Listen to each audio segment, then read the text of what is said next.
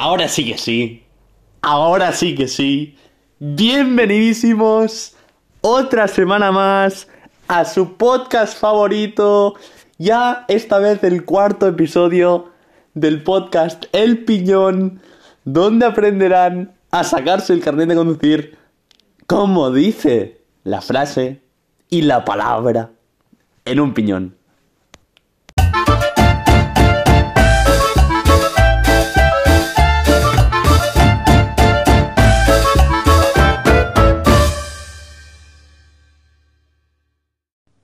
Vamos ya, rapidito, pim pam pum, jugando como jugando como Riquelme a por el tema de las velocidades, la segunda parte del tema de las velocidades. Y vosotros me preguntaréis, Pau, ¿qué tipos de velocidades hay? Hay velocidades máximas, mínimas y aconsejables.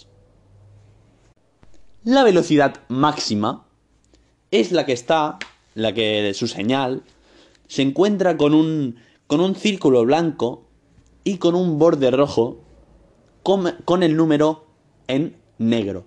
Por ejemplo, una señal blanca, borde rojo, con el número negro que pone 30. No podremos sobrepasar los 30 kilómetros por hora.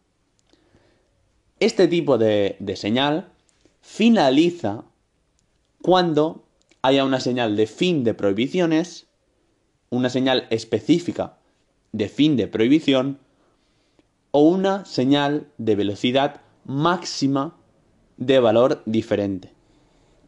O sea, si hay un 30 y después me ponen un 50, pues a partir de ese punto podemos ir a 50.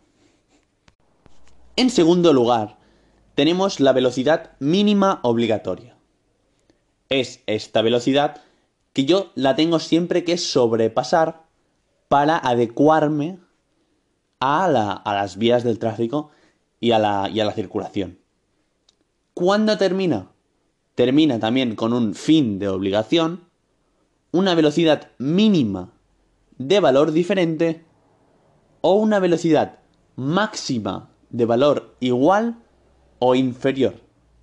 Por ejemplo, si yo solo podía ir a más de 60 porque me encontraba un tramo un tramo que se tenía que ir rápido yo solo podía ir a más de 60 y me ponen un tramo donde lo máximo que puedo ir es a 30. Pues a partir de ese tramo solo a 30. Y por último, la velocidad máxima aconsejable, que es una señal de color azul rectangular o más bien cuadrada. Una señal cuadrada de color azul. Que nos aconsejan a la velocidad que deberíamos ir como máximo. Finaliza también con un fin de velocidad máxima aconsejable, que es la misma señal, pero tachada con rojo con una línea diagonal.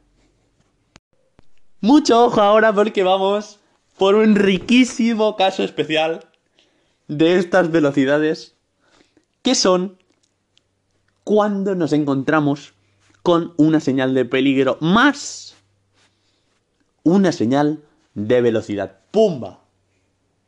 ¿Cuándo pasa eso? Por ejemplo, nos encontramos esta señal de peligro, esa señal triangular, blanca con el borde rojo, esta señal que tiene como esta flecha hacia arriba, con una línea horizontal, más una, una señal de velocidad máxima permitida, o mínima o aconsejable, nos estará indicando que esta velocidad que nos pone se acabará también cuando se termine el peligro. Por ejemplo, nos ponen una señal de peligro y debajo una señal de velocidad máxima permitida de 30 km por hora.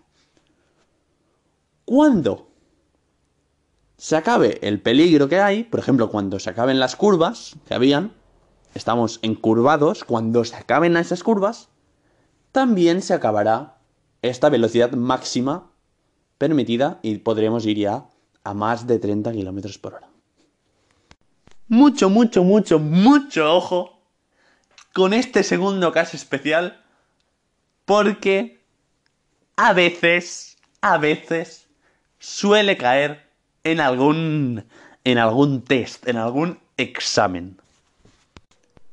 Cuando no tenemos visibilidad en una intersección señalizada con prioridad a la derecha, la velocidad que pueden ir nuestros camiones, nuestros vehículos, no camiones, ¿eh? Todo, tipo de vehículos, a la velocidad que pueden ir todo tipo de vehículos, no puede ser mayor de 50 kilómetros por hora. 50 kilómetros por hora. Eso, esos 50 kilómetros por hora, no los podremos sobrepasar cuando una intersección señalizada con prioridad a la derecha no, no tengamos para ver. Tengamos visibilidad nula. Ahí vamos, ahí vamos, con ese tema que tanto nos revolcamos, que se trata de más ni menos de la distancia de seguridad entre vehículos. Toma ya.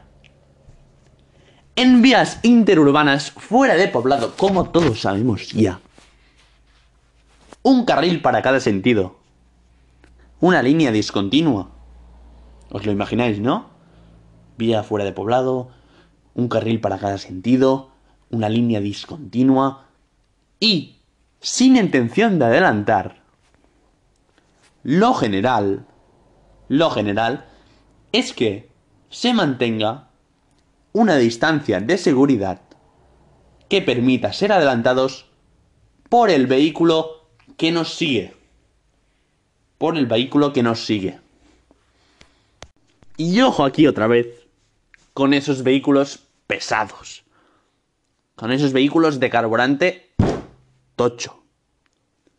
Esos vehículos, que son los vehículos de más de 3,5 T, cuando diga 3,5T son 3,5 toneladas, que es lo mismo que 3.500 kilogramos de masa máxima autorizada, tendrán que dejar 50 metros como mínimo. ¿Qué quieres dejar más? Deja más. Deja más. Pero como mínimo, en esas vías interurbanas, tendrán que dejar 50 metros como mínimo. Los vehículos pesados. Los vehículos de más de 3.500 kilogramos. Y también tendrán que dejar esos 10 a 50 metros los vehículos que superen 10 metros.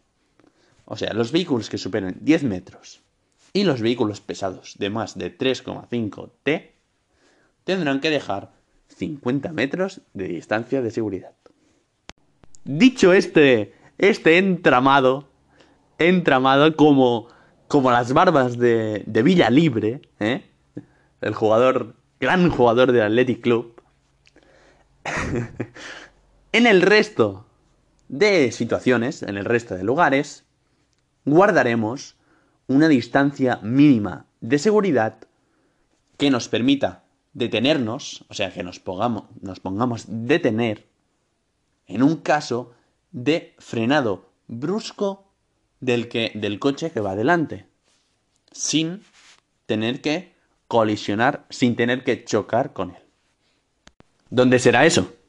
Pau, dímelo, ¿dónde será? En un poblado, que son las vías urbanas y en travesías, en vías de sentido único, cuando esté prohibido adelantar, con más de un carril para cada sentido, esos, esos lugares de Barcelona, esos lugares de Madrid, que hay tantos, tantos carriles, esas gran vías multitudinarias. De modo que ahora os voy a brindar de un hack, de una pista, de un ganchete, que os sirva en esos casos tan importantes. Cuando estemos en el caso primero, ¿eh? cuando estemos en un poblado, que es un pueblo, una ciudad, vamos a dejar mínimo dos segundos desde que el coche de delante nuestro pase por un punto X. Cuando digo un punto X, me puedo referir, por ejemplo, a, a un señor con bigote. Cuando el señor, cuando el coche de delante pase por el señor con bigote, sin que se mueva el señor con bigote, evidentemente, vamos a contar dos segundos y podremos pasar nosotros. Y en carretera, tres segundos desde que el coche de delante nuestro pase, tres segundos y podremos pasar nosotros. Con esta distancia de seguridad, con esos dos segundos en poblado y tres segundos en carretera, podremos reaccionar con tiempo para tomar esa decisión más adecuada ante las diferentes circunstancias que, que se puedan aventajar. Caramba pumba, caramba pumba, si nos vamos en la distancia de seguridad en túneles.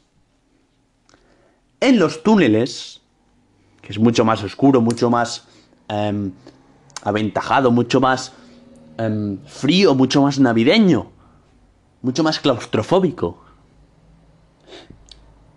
Cuando no se pretende adelantar en un túnel o en un paso inferior, los vehículos de menos de 3,5 T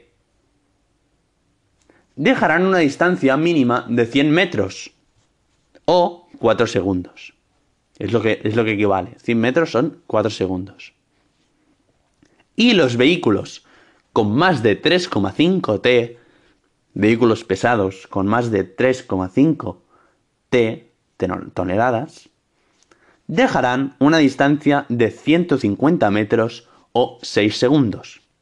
Por lo tanto, es importante saber que en los túneles hay, podemos diferenciar entre dos grupos.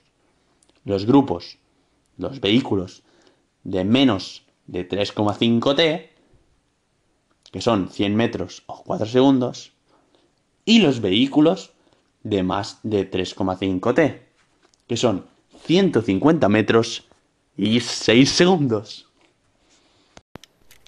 Y hasta aquí vuestro podcast favorito, nuestro cuarto episodio. Ya tenemos cuatro episodios para probar el carnet de conducir con el podcast El Piñón. Ya los tenemos aquí con nosotros. Pero, pero, yo te tengo una pregunta a ti, a ti, una pregunta dirigida a ti. Y tú me dirás, Pau, Pau, me dirás, Pau, ¿cuál es esta pregunta? Y yo te la digo. Que está llegando el verano y te quieres sacar el carnet de conducir y quieres aprender mientras tomas el sol en la playa? Podcast del piñón. Que te cocinas unos ravioli y mientras quieres repasar para el examen teórico del jueves. Claro que sí, podcast del piñón. ¿Que quieres pasar un buen rato mientras aprendes las lecciones del carnet de conducir? Podcast del piñón. Te lo pones las semanas antes del examen y te va de maravilla como pulpo en un jardín. Vale, escúchalo, venga. Hasta luego. Claro que sí. Podcast El Piñón, donde aprobarás el examen teórico en un pin, pan, pom.